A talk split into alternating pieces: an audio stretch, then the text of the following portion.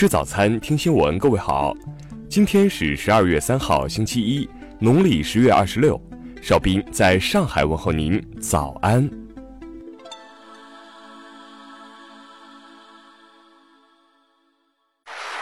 首先来关注头条消息。据媒体报道，日前，浙江绍兴的王女士老伴因病去世，两个儿子又生意失败，生活拮据的她便想联系一岁时因超生被抱走送养的三儿子小张，但对方一直不接电话。据王女士透露，小张今年三十五岁，目前年薪五十五万。她打电话联系小张，想让他孝敬自己。眼看被拒绝，王女士心中苦闷。我也是没有办法了，有办法不会找他的。律师表示，如果按正规程序办理的收养手续，那么子女与亲生父母之间在法律上的权利与义务已完全解除。建议双方能够坐下来，和平协商解决这件事情。许多网友看了这则新闻，力挺小张，认为王女士根本没有尽到母亲的义务。而部分网友觉得应该赡养，毕竟血浓于水。听新闻早餐知天下大事。当地时间十二月一日晚，国务委员兼外交部长王毅在向中外媒体介绍中美元首会晤情况时表示，中美双方已达成共识，将停止互相加征新的关税。据报道，十一月证监会共核发八张 IPO 批文。今年以来，截至十二月一日，仅有九十一家公司通过首发申请并获得 IPO 批文，数量仅达到二零一七年的百分之二十三。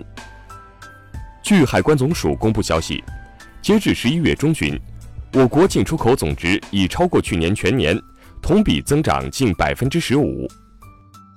国家外汇管理局日前公布的二零一八年六月末我国对外证券投资资产分国家地区数据显示。二零一八年六月末，我国对外证券投资资产为五千一百八十三亿美元。工信部于二零一八年十二月一号正式启用携号转网新流程，即用户可以在不更换号码的情况下，可以随意转换到三大运营商中的任何一家。此业务目前只针对座机和手机号码。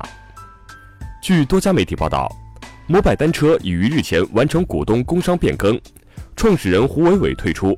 美团创始人王兴持股百分之九十五。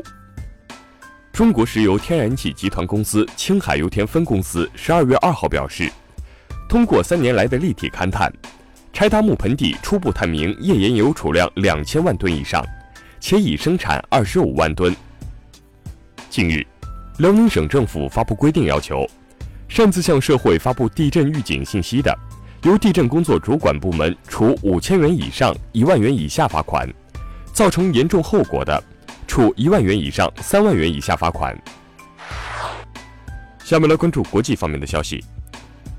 据中央社报道，随着国际油价暴跌，俄罗斯总统普京表示，俄罗斯和石油输出国家组织核心成员沙特阿拉伯同意更新石油减产协议。在与美国紧张局势升高之际，伊朗海军日前入役一艘该国自产先进的驱逐舰。一媒称，该驱逐舰具有躲避雷达侦测的隐形功能，并可能被派往美国后院地区执行任务。法国巴黎当地时间十二月一号再次出现大规模示威，本次示威比一周前的示威更具暴力，目前已造成百余人受伤，超过两百人被捕。刚刚结束 G20 之行的美国总统特朗普表示，他将很可能在明年一月或二月。再次与朝鲜领导人金正恩会晤，目前有三个会面地点备选。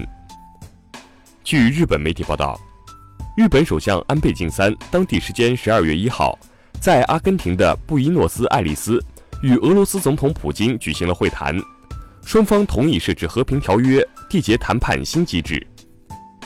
据韩国媒体报道，韩国政府正就朝鲜最高领导人金正恩。十二月十三号至十四号访问首尔进行相应准备，结果收到了朝鲜方面访问延期的消息。北京时间今天晚上七点三十一分，俄罗斯联盟 MS 十一载人飞船将从位于哈萨克斯坦的拜科努尔发射场发射升空，搭载三名宇航员奔赴国际空间站。据外媒报道，阿联酋护照被世界护照实时排名护照指数评为全球实力最强的护照，对其开放免签和落地签的国家总数最多。下面来关注社会民生方面的消息。十二月二号凌晨，昆明一社区发生火灾，五人当场死亡。在自救逃生过程中，另有三人坠楼身亡，三人受伤。